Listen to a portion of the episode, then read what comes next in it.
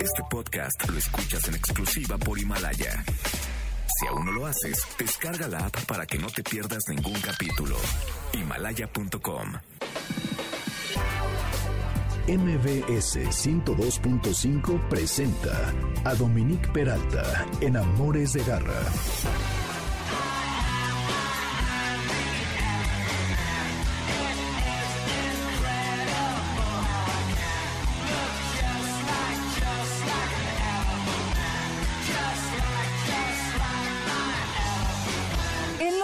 Mientras todas las miradas, o más bien todas las orejas, estaban dirigidas hacia Seattle, Manchester ya había pasado y Blur estaba en pleno apogeo, surge esta banda que se llama Suede. Esto que acabamos de escuchar se llama Elephant Man y es un grupo inglés que, imaginen que su primera portada del Melody Maker no habían emitido una sola nota musical y de ahí se vuelven simplemente unas estrellas. Ya después su música habla por sí misma y se convierten en lo que son. La música de Amores de Garra la encuentran en Dominique Peralta Spotify en la lista Amores de Garra. Y hoy en el programa vamos a tener dos entrevistas que hice previamente.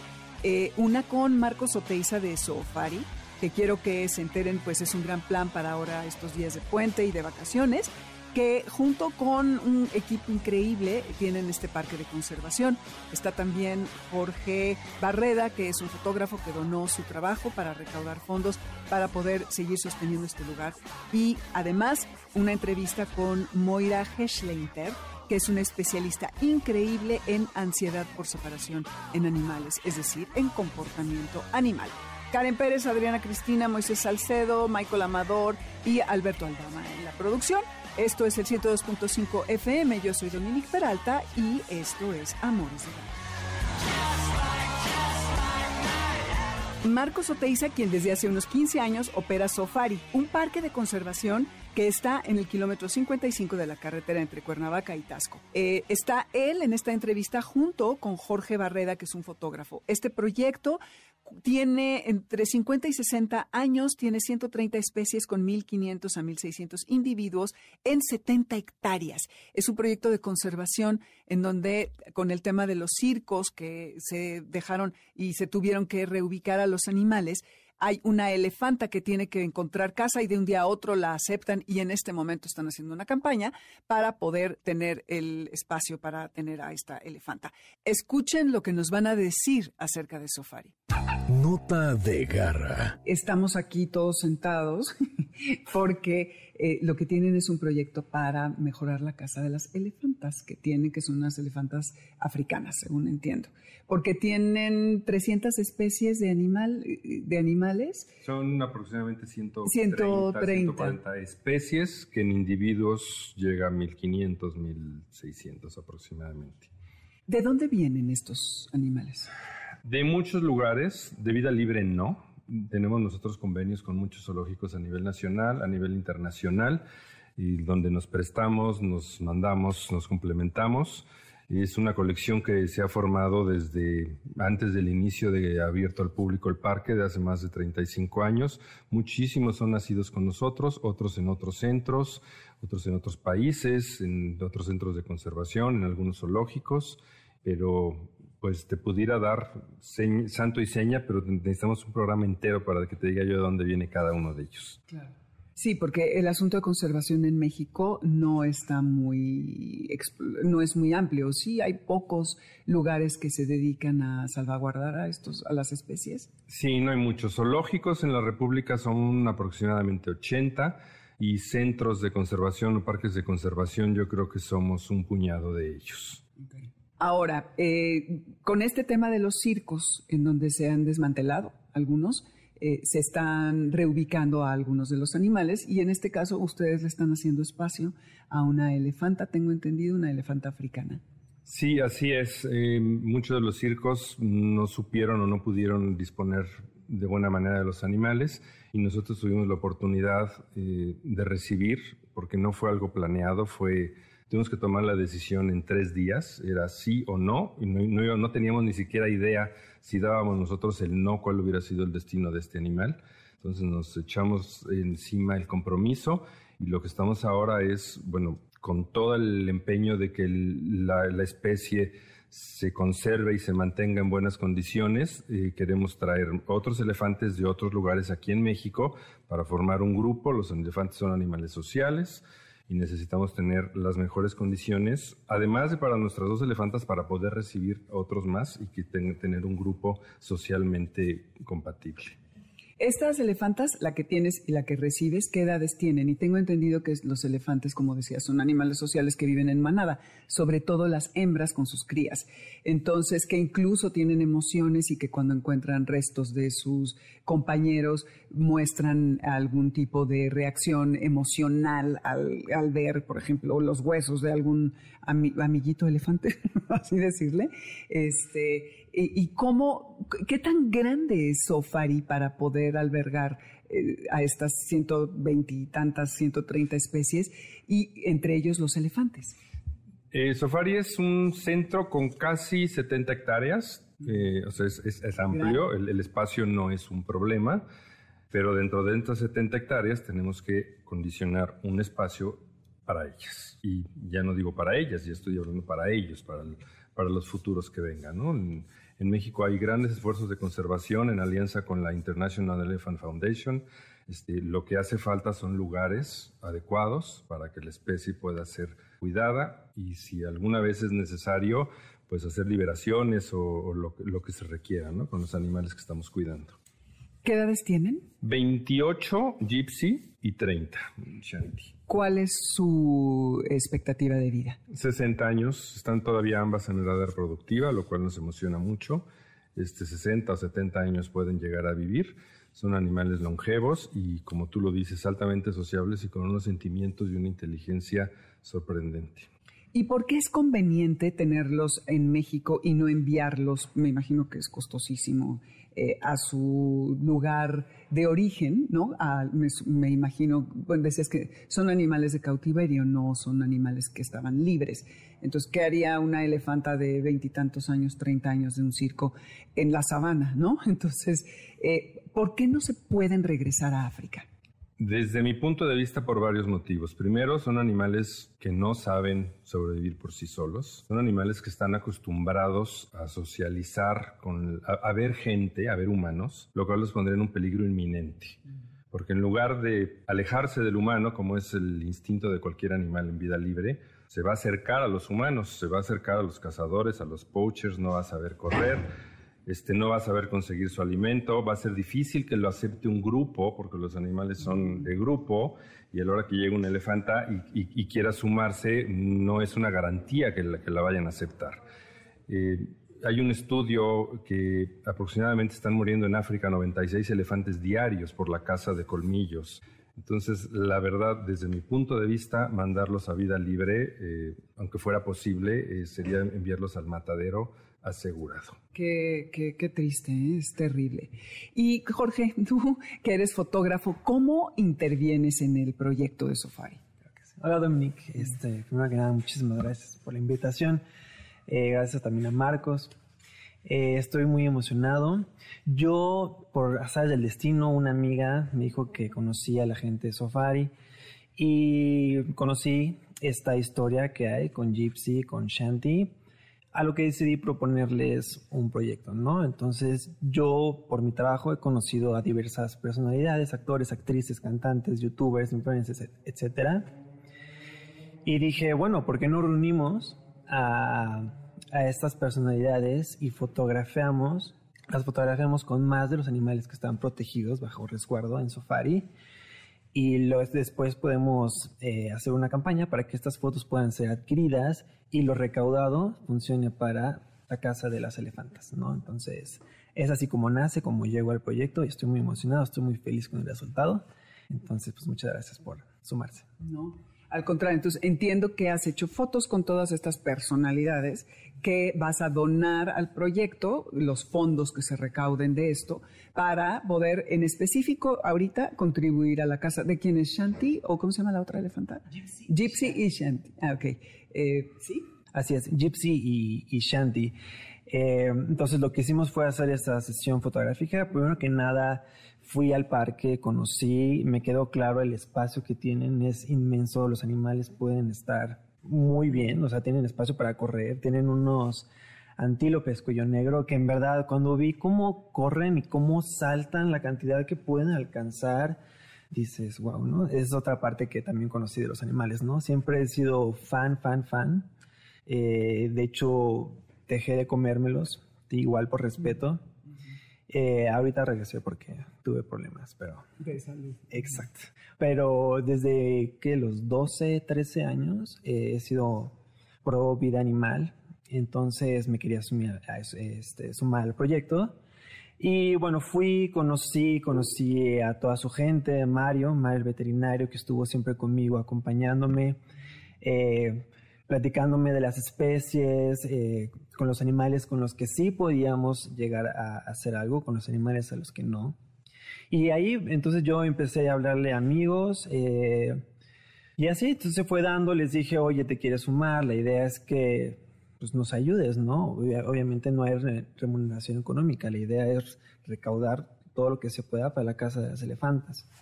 Entonces, se fue dando este proyecto, lo hicimos, perdón, lo hicimos en enero, febrero, marzo, más o menos, y después empezamos con la edición, empezamos a trabajar en más cosas. Eh, mucho de ello es composición, mucho es este, parte creativa, ¿no? Cómo adaptarse a los animales, porque obviamente es algo muy complicado y tiene que ser algo muy respetuoso. Eh, y pues así se fue dando y el talento, la verdad es que está muy emocionado, yo estoy muy emocionado, quedaron fotos muy lindas y pues ya no puedo esperar a que las vean. Oye, ¿y dónde? Bueno, uno, ¿qué, ¿qué, personalidades este, puede encontrar la gente? ¿Algún modelo, actor, actriz, cantante? Sí, hay de todo. Hay desde, por ejemplo, una Pio Quijano que estuvo en Cabá. Hay este, una Lobrito, que es este, cantante. Está el, el está Nickelodeon. Una Ceci de la Cueva, que está en el teatro. Eh, Daniela Ibáñez, Nashla Aguilar, que están conduciendo, que están actuando, que están en, teatro, Nashla que estuvo mucho tiempo en conduciendo en, telenovelas, Alfredo Gatica que está igual siempre en telenovelas, a los Cian Vivancos de Club de Cuervos que muchos este, lo ubicamos por su papel. Eh, la verdad es que son varios, este, Fer Altuza, no creo que se me pase nadie. Eh, ¿Quién más? Está Oscar Cano, de Exatlón y otros lados. Eh, Está increíble. Oye, ¿y dónde? ¿Dónde se pueden encontrar estas fotografías para que la gente contribuya a la casa de Shanti y de Gypsy? Estas fotos van a estar disponibles en el sitio de Sofari, www.sofari.com.mx, diagonal tienda. Eh, el precio también ya incluye el envío y pues bueno, obviamente parte de, del dinero, obviamente hay que pagar la foto, pero lo demás se va para, para, eh, para la casa de las elefantas, ¿no? Entonces ahí van a estar disponibles para que compren todas las que puedan. No, no va a haber nada más una. Entonces le puedes comprar una las veces que tú quieres, ¿no? No es como una serie con un número fijo, eh, limitado. Y ahí, ahí van a estar disponibles. Ahora, me imagino que tienes que recaudar muchos fondos porque comen ciento y pico de kilos de entre plantas, árboles, pastos y lo que se encuentran, ¿no? ¿Cómo le haces? ¿O la comida está eh, naturalmente en el paisaje en el que están. No, no alcanzarían 70 hectáreas para mantener a tantos animales. La erosión que provocarían sería terrible al terreno y lo hubieran deforestado en, muy pocos meses. Nos hemos mantenido siempre gracias a la visita y a la recomendación de, nuestros visitantes. la taquilla es lo que mantiene al parque. No recibimos ningún subsidio, ninguna ayuda, ninguna donación, absolutamente nada. Nos sostenemos por nosotros mismos eh, y lo que va a hacer el proyecto de Jorge es pues acelerar, exactamente, acelerar los fondos y que todo fluya de una manera más, mucho más rápida. Además, creo que los elefantes no duermen mucho, ¿no? Porque tienen que digerir todo lo que se están comiendo. Entonces, se la pasan comiendo todo el día, ¿no? Sí, gran parte de la mañana y de la tarde se la pasan comiendo porque les damos de comer en varios horarios. Ahí ves que tú vas y dices, eso nada más como un elefante, no, por supuesto que no, se lo vamos racionando para que siempre esté fresco, para que no esté pisado por ellos mismos, no esté con polvo, pero sí se la pasan comiendo y comen un montón.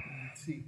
Eh, ¿Qué otros animales tienes, además de, de los que mencionó Jorge? Tenemos desde periquitos pequeños hasta elefantes, tenemos cuatro jirafas, tenemos cebras, rinocerontes, hipopótamos, este, leones, tigres, antílopes, búfalos, este, grandes bóvidos como los gaures, tenemos guacamayas, estamos participando en algunos programas de reproducción como el del águila real, tan importante para nuestro país. Muy pronto vamos a estar con el lobo mexicano. Este, somos el primer centro que, logra reproducir en México cocodrilos del Nilo. Este, tenemos chimpancés, hemos participado en programas de reproducción en Estados Unidos con el chimpancé pigmeo, el cual está en un altísimo riesgo. Si el chimpancé normal lo está, el chimpancé pigmeo está mucho más.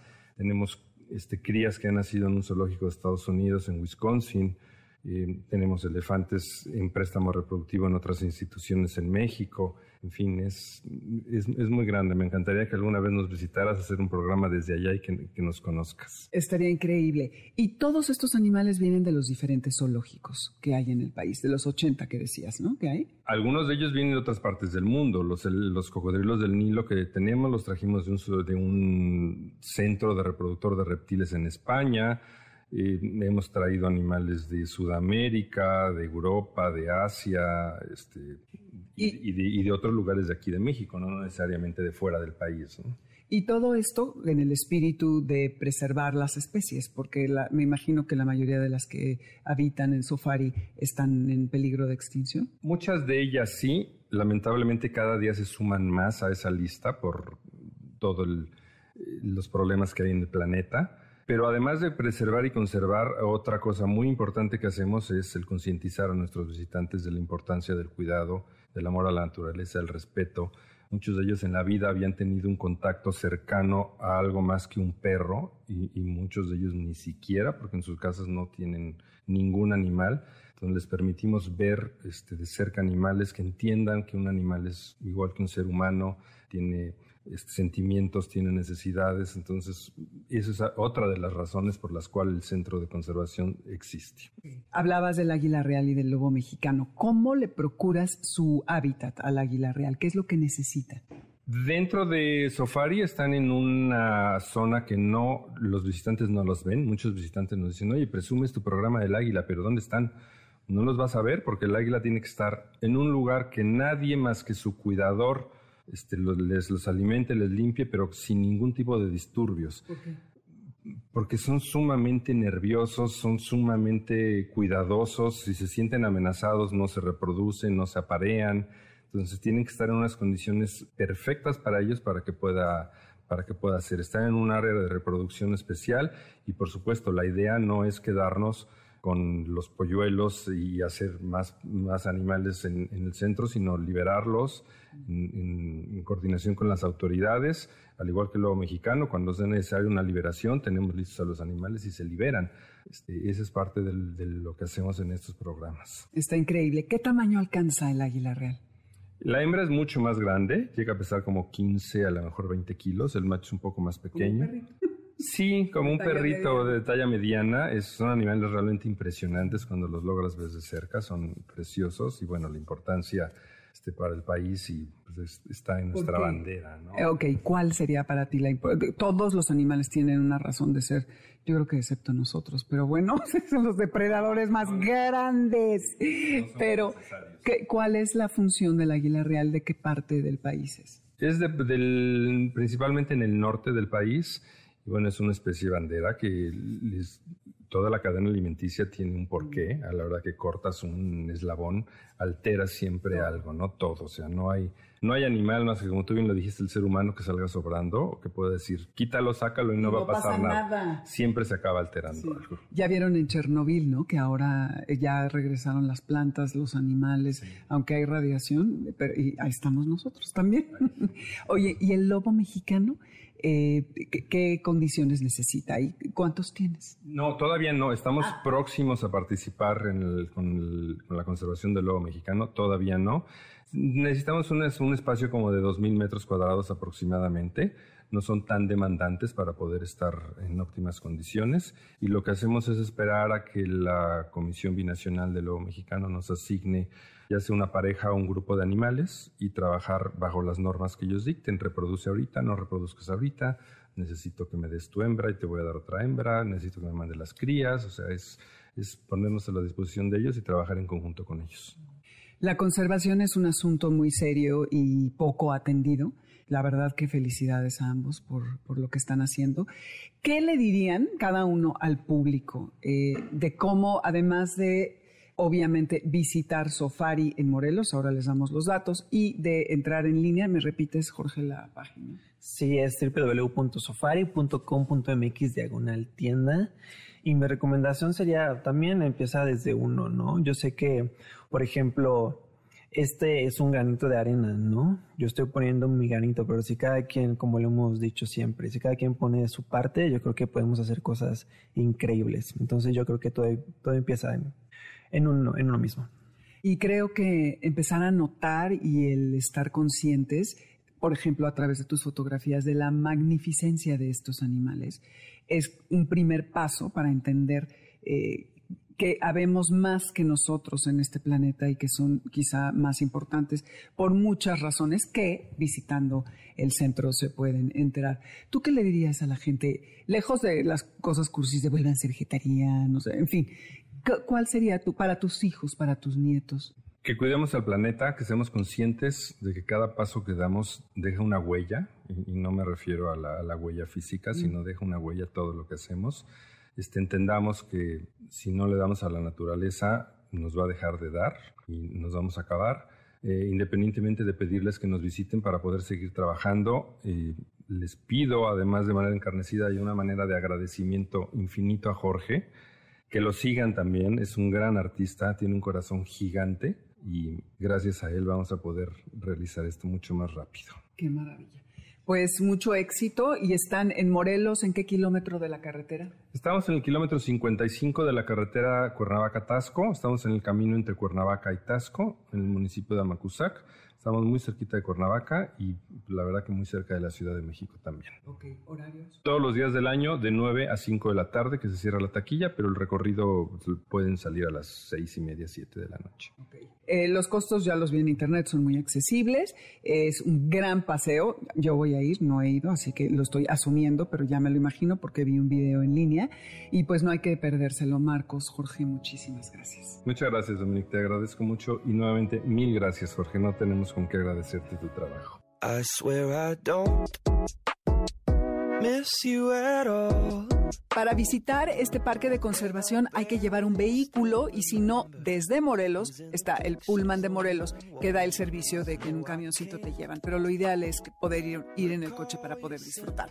Espero les haya interesado y no se vayan porque viene un tema muy interesante e importante, muy recurrente en muchos perros, sobre todo, y que es la ansiedad por separación, es decir, miedo al abandono. Esto es 102.5 FM, yo soy Dominique Peralta, Twitter Dominique Y Amores Garra y en Facebook e Instagram Amores de Garra. Estamos en mbsnoticias.com y el lunes ya van a poder escuchar este podcast y todos los programas que hemos venido elaborando desde hace varios meses.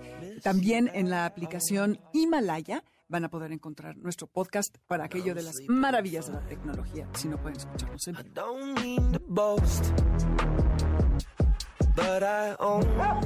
Quieto. Quédate con nosotros. En un momento regresamos. Este podcast lo escuchas en exclusiva por Himalaya. ¡Suelta! Regresamos. La vida personal del rapero Kendrick Lamar en toda su expresión y podríamos decir exposición, su miedo a perder a su madre, de perder la vida o de fallar en su carrera. La canción se llama Fear por aquello del el trastorno de ansiedad por separación. Y ahora vamos a hablar con esta experta chilena que entrevisté cuando fue el Congreso de Zika, que se llama Moira Heschleitner, espero estarlo pronunciando correctamente, que va a hablar de este trastorno que en esencia es realmente miedo a lo desconocido, a lo que no podemos controlar que puede ser muy molesto por la vocalización de los animales que se ponen a ladrar, a chillar, eh, de la destrucción del inmueble, por ejemplo, que llegan y ya toda la casa está llena de plumas y hay eh, tapetes mordidos, el teléfono, el cordón jalado por todos lados, en fin.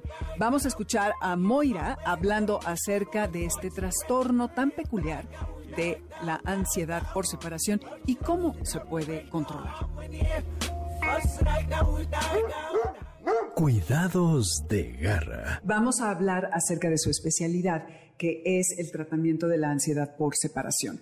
Que me estabas diciendo que en realidad lo que es es miedo a la soledad. Exactamente, Dominique. La ansiedad por separación existen muchos mitos allá afuera y mucha información alrededor de este problema eh, de comportamiento. y la verdad es que la manera más simple de definirla es que es la fobia a estar solo. Cuando explico esto, tanto a los clientes como a colegas o como a otros distraidores, me encanta preguntarles lo siguiente, ¿a qué le tienes miedo? Pero no un poco de miedo, mucho miedo. Por ejemplo, ustedes acá en Ciudad de México tienen terremotos, igual que en Chile. Hay personas que le tienen pánico a los terremotos, eh, otras personas que le tienen pánico a las arañas. Y cuando se presenta ese miedo irracional a algo, ¿qué es lo que ocurre en el cuerpo de esa persona. No sé si tú tienes algún miedo con el que te puedas relacionar. Tal vez a un asalto. A, un asalto. ¿O tienes perro, por ejemplo? Sí, a que se muera mi perro. Por ejemplo. Que lo atropelle. Que se escape y lo vas viendo y no lo puedes salvar y lo van a atropellar, por ejemplo. ¿Qué sientes cuando eso ocurre? Me imagino que tu frecuencia cardíaca empieza a aumentar, ¿cierto? Tu frecuencia respiratoria. Empiezas a sudar helado, pero tienes calor. Y no solamente se producen cambios internos, sino que se producen también cambios externos. Y esos cambios en general que son, son respuestas irracionales. Arrancas, gritas, sin necesariamente estar pensando en lo que estás haciendo. Eso es exactamente lo que el perro siente cuando se queda solo y tiene ansiedad por separación. Por lo tanto, todo lo que hace, romper cosas, vocalizar, aullar, eliminar, que sería orinar o defecar, no lo hace a propósito lo hace porque no está pensando, es involuntario, es una reacción frente a este pánico irracional a esta situación que está ocurriendo. ¿Y cómo se le puede detonar? Porque hayas estado mucho tiempo con el animal y de pronto lo dejas solo porque hay cambios de casa o qué es lo que pasa. ¿Puede ser que llegue un animalito con eso a tu casa ya desde un cachorrito? Es una súper buena pregunta porque también es otro de los grandes mitos que hay allá afuera y muchas de las personas lo que hacen es buscar primero en internet, en Google y encontrar toda esta información y se sienten muy culpables porque sienten que ellos fueron los que causaron este problema a sus perros, lo regalonía demasiado, le di demasiado amor, dormía con él, etc. La verdad es que estudios han demostrado que existe una gran correlación entre la ansiedad generalizada la ansiedad por separación y la sensibilidad a los sonidos. muchos perros presentan estas cosas en conjunto y los perros que tienen este problema. Y eso nos hace inferir que es muy probable que exista una predisposición genética para que se produzca este problema. Por lo tanto, el perro viene en palabras fáciles con un chip de, manera eh, predeterminada a tener este problema si las condiciones del entorno son favorables. Y esos factores de riesgo, esas condiciones favorables, podría ser en general son cambios traumáticos, situaciones traumáticas, por ejemplo, relocalizaciones, abandono, cambios de casa, como tú bien dijiste, un viaje en avión, por ejemplo, eh, muerte de algún familiar, llegado un miembro nuevo al hogar, y también otros problemas, como por ejemplo problemas físicos de dolor, trastornos convulsivos, eh, problemas que involucren dolor en general. E, es decir, hay una gran gama de cosas que podrían detonar este problema, pero la base es una base genética y es por eso que la creencia de que solamente un perro en su adolescencia podía comenzar a presentar este problema no es real, no está correcto. Un perro puede presentar este problema durante toda la vida, tal como tú dijiste, puede llegar con ansiedad por separación o la puede presentar cuando es un perro geriatra. No hay, no hay regla. Y cuando dices genético, sería correcto pensar que hay ciertas razas que tienen mayor predisposición a padecer esto. Sí, exactamente. Ahora, si bien no hemos encontrado, no tenemos eh, datos suficientes, estamos eh, recolectando estos datos para poder determinar si existe realmente una tendencia, ya sea por género, es decir, macho, hembra, algún color o alguna raza, y no, no tenemos los datos suficientes o no se ha encontrado una relación tan, tan lineal, sí se ha descubierto o han algunos estudios que indican que, por ejemplo, los, no sé cómo les dicen ustedes, los javanís, eh, pastor de habanero, no sé, no sé en realidad la... ¿Son los belgas? No. No, no, no, son unos perros pequeños, muy peluditos. No, son similares a un bichón frisé, pero con el pelo más liso. Es un perro de compañía. Se ha encontrado que existen dentro de su material genético ciertos componentes eh, que codifican la producción de receptores de dopamina, por ejemplo, que han sido, que están modificados en esa raza que se ha visto que hay una cierta correlación y que por lo tanto es una raza que podría tener más predisposición a tener ansiedad, a presentar problemas de ansiedad generalizada o ansiedad por separación, por lo tanto sabemos que podría haber una correlación. obviamente se necesita tener más estudios para poder realmente tener una relación eh, más, eh, precisa. Obviamente este debe ser uno de los motivos para que estos, este tipo de perros acaben en un refugio, eh, los suelten en la calle, los abandonen, los duerman, los maten, pues, mueran, etcétera. Eh, ¿Qué podemos hacer para tratar este padecimiento? Exactamente como tú bien dijiste, de hecho esta es una de las principales causas de abandono, relocalización y eutanasia en el mundo, junto a los problemas de agresión. Por lo tanto, no es solamente un problema de bienestar animal, sino que es un problema de salud pública que afecta al país en distintos aspectos. Y es por eso que es un problema que debería concerner a toda la ciudadanía y no solamente a los que trabajan con perros o a los que les gustan los perros o a los que tienen perros. Ahora, el tratamiento es largo de explicar, por supuesto, pero en palabras fáciles o, haciéndolo, acortándolo lo más posible, básicamente eh, está compuesto por tres grandes pilares. Uno de esos pilares es el manejo de las ausencias durante el tratamiento. ¿Qué quiere decir eso? Que el perro necesita estar durante el proceso de adiestramiento siempre cerca de un, en presencia de un humano. Nosotros le decimos, todo cuerpo humano con un corazón que bombee sangre sirve por lo tanto, no es que el, dueño tenga que estar todo el día con su perro, pero sí formar una cierta comunidad, ya sea de, distintos servicios pagados, como una guardería, etcétera, como también ideas creativas, un amigo, un vecino, eh, etcétera, de tal manera de cubrir todos los espacios para que ese perro nunca más esté expuesto a su fobia. Porque la única manera de básicamente eh, enfrentar una fobia de manera positiva es no estar más expuesto a ella mientras poco a poco vas enseñándole a ese perro o a esa persona a ajustarse a esa situación. Es como que yo te dijera, tienes miedo a algo, tienes miedo, por ejemplo, a las arañas, y vas a un terapeuta para que te enseñe, o no te enseñe, sino que te ayude a superar esta fobia. Y él lo está haciendo poco a poco, mostrándote imágenes en una caricatura una araña, y poco a poco va aumentando esta exposición, esta intensidad. Pero ¿qué pasa? Tú vives en la selva, entonces en Costa Rica. ¿Y qué pasa? Que tienes que llegar a tu casa y sacar 10 arañas de tu habitación antes de dormir porque para poder dormir tranquila. Es imposible que esa terapia surta efecto porque estás expuesto a tu peor miedo en una base regular.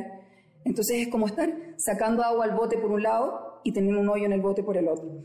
Por lo tanto, ese es el primer aspecto que debes cumplir. Y por otro lado, el segundo gran pilar es el programa de adiestramiento, el programa de modificación de conducta. Este programa se basa en ayuda diaria, en la cual estamos conectados con el cliente todos los días de diversas maneras. La idea es que ellos hagan una sesión al día de adiestramiento, pero que está diseñada por nosotros. Y en base, ya sea a nuestra observación cuando estamos nosotros viendo por cámara, o y, anotando notas en base, registrando notas en base al lenguaje corporal que vemos para cada paso de esa sesión. Si el cliente está por sí solo, nosotros enviamos esa sesión y él tiene que tomar sus notas, nosotros le enseñamos cómo.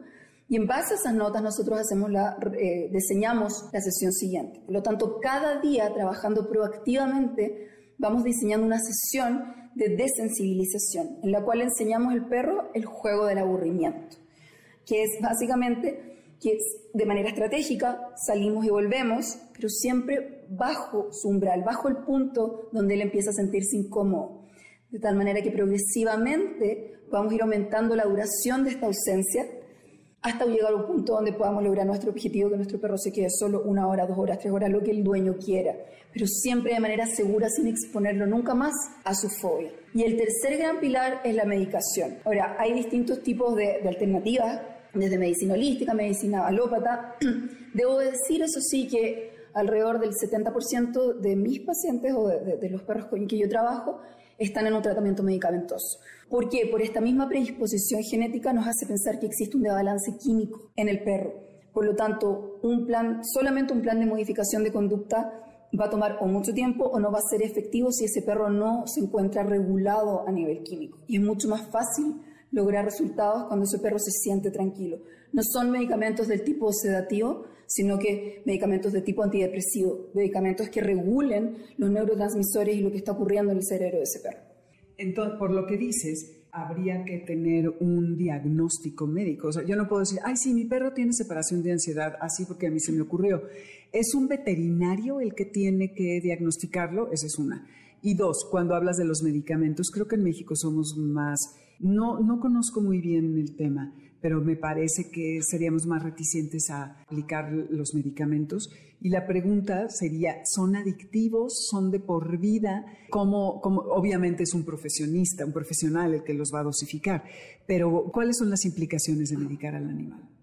Respondiendo a tu primera pregunta, exactamente no necesita ser un médico veterinario que evalúe o que diagnostique la ansiedad por separación. De hecho, yo soy uno de los pocos veterinarios que se encuentra, que tiene esta certificación de especialista en ansiedad por separación. La mayoría de los otros que vemos en el mundo, somos alrededor de 80, poquititos, eh, son, somos solamente dos médicos veterinarios. El resto son consultores de comportamiento, especialistas en comportamiento, adiestradores, con experiencia, obviamente.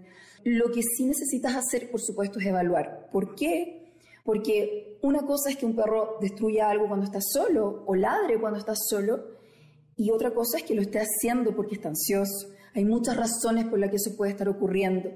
Y eh, para poder hacer un diagnóstico diferencial apropiado necesitamos observar el lenguaje corporal para poder ponerlo en contexto. Y ahí donde cobra importancia es en una evaluación a tiempo real o, o ver una grabación, pero del perro cuando se encuentra solo, de tal manera que podamos observar en movimiento lo que está ocurriendo y realmente entender por qué está pasando. Es por eso que mi trabajo es de manera remota, ¿Por qué? Porque si yo estuviera en la casa y me tuviera que ir con el dueño de partida, no es algo real que ocurra en la vida diaria. Y dos, sería, sería algo absolutamente inorgánico, para, sería algo muy extraño para el perro y no nos permitiría tener un diagnóstico real. Mientras si somos espías y observamos desde afuera, podemos tener una, un, eh, un diagnóstico mucho más real, mucho más preciso y una mejor observación de lo que está ocurriendo. Eso en una primera instancia. Y tu otra pregunta era respecto a la medicación.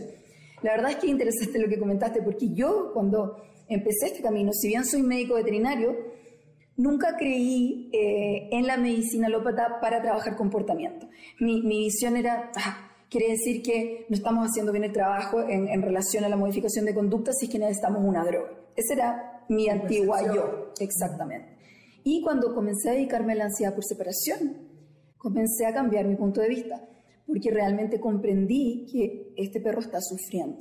Y si tú estás sufriendo porque realmente estás sufriendo una depresión o un desbalance como humano y necesitas un antidepresivo, no es que hayas ni fracasado, ni es que, ni, es que estés mal, simplemente es una ayuda para poder estabilizarte, estar más abierto a poder eh, comprender o ajustarte a este, esta modificación de conducta o este, esta terapia en un caso un humano. Por lo tanto, comencé a, darme cuenta que realmente era algo útil. Cuando comencé también a ver los resultados de aplicar ambas cosas en conjunto, eso también fue un, abrió mis ojos, porque realmente aumenta el umbral del perro, es decir, el punto donde se comienza a sentir incómodo. Y eso te permite hacer avances mucho más rápido. Ahora, obviamente tiene que ser un médico veterinario quien lo haga. Y los mitos son, si es que tuve que medicar es porque fallé. No es verdad. Ese perro tiene un problema, un problema químico y necesita ayuda. Dos, ¿va a cambiar la personalidad de mi perro? No, porque no estás trabajando y obviamente ahí es, donde entra a correr la importancia de un médico veterinario que sepa de medicación de comportamiento. No necesita, no quieres sedar al perro. De hecho, quieres que el perro esté despierto porque quieres que aprenda. Si tu perro está sedado, no va a aprender lo que le estás enseñando. Eh, entonces no va a cambiar la personalidad de tu perro, lo va solamente a estabilizar. Y es el último recurso, no, porque mientras más tarde lo hagas, si es que es necesario que lo hagas, no, no todas las veces es necesario, mientras más tarde lo hagas, más va a demorar tu tratamiento y el nivel de frustración de los clientes o dueños de perros que tienen este problema es tan alto y están al borde de renunciar. Exacto. Entonces, si puedes ayudarlo de, la de todas las maneras posibles en acelerar este proceso que ya de por sí es lento, eh, eh, hagámoslo. Es lo mejor que podemos hacer.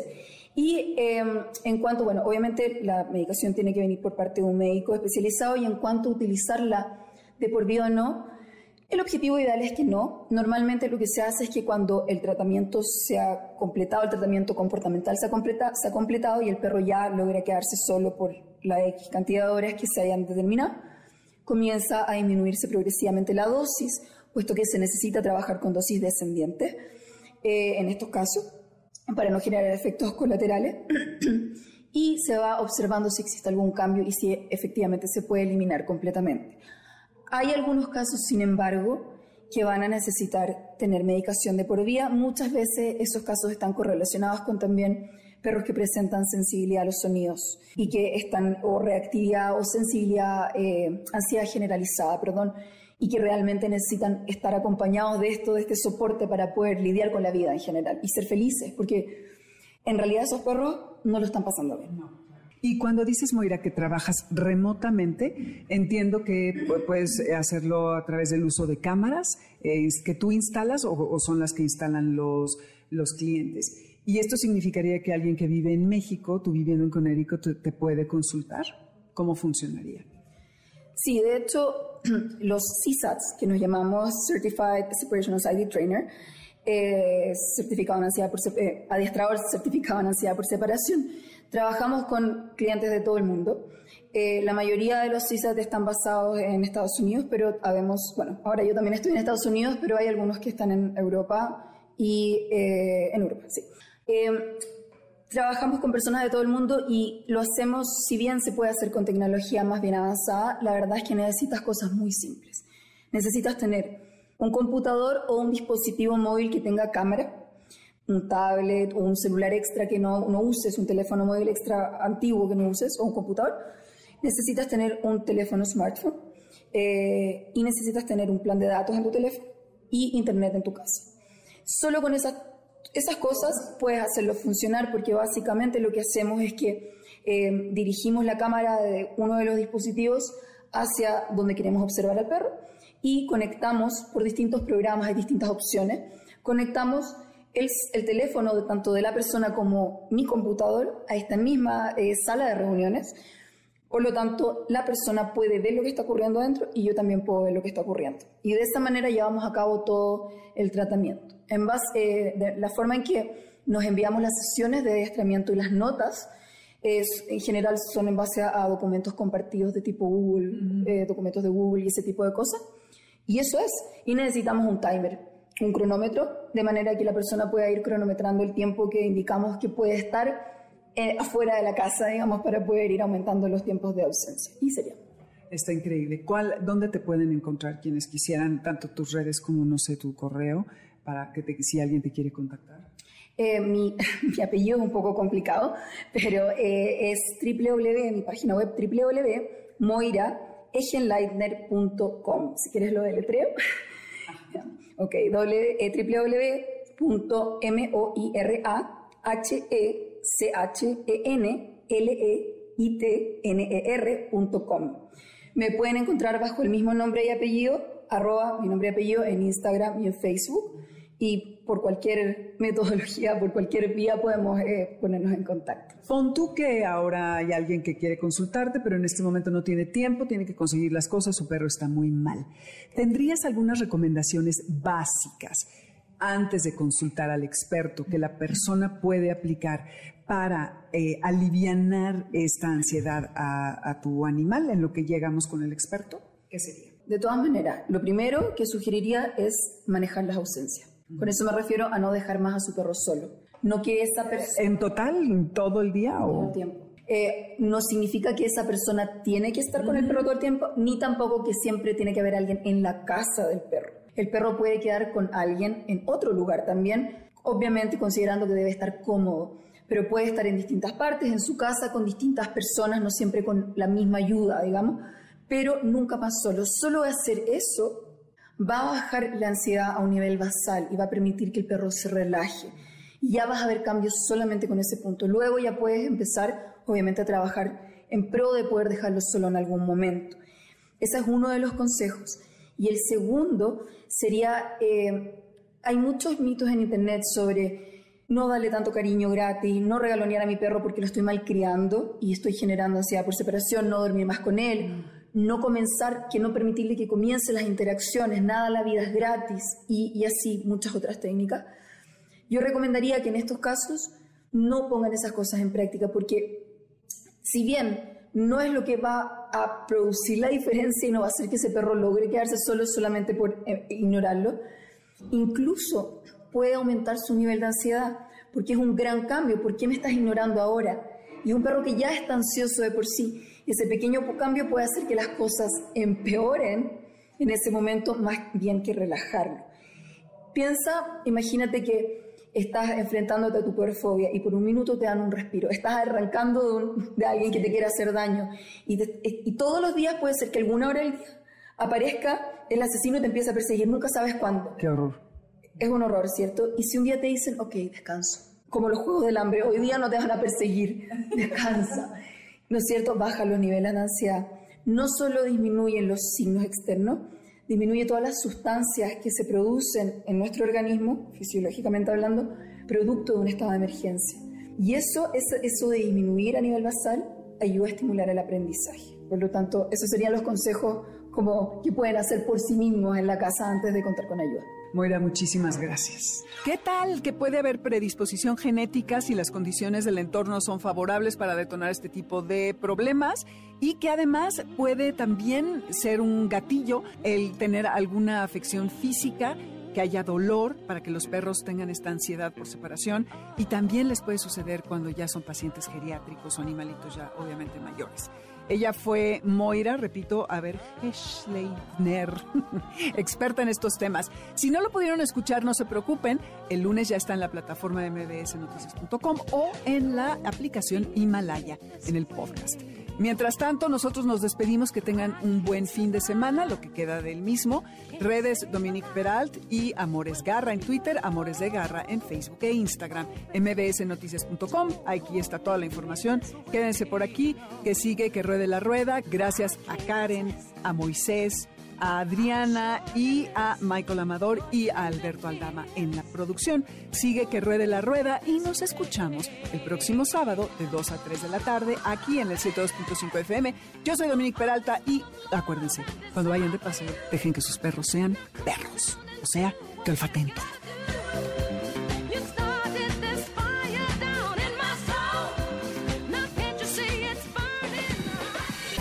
MBS 102.5 presentó Amores de Garra con Dominique Peralta. Te esperamos el siguiente sábado a las 2 de la tarde por MBS 102.5. Este podcast lo escuchas en exclusiva por Himalaya. Si aún no lo haces, descarga la app para que no te pierdas ningún capítulo. Himalaya.com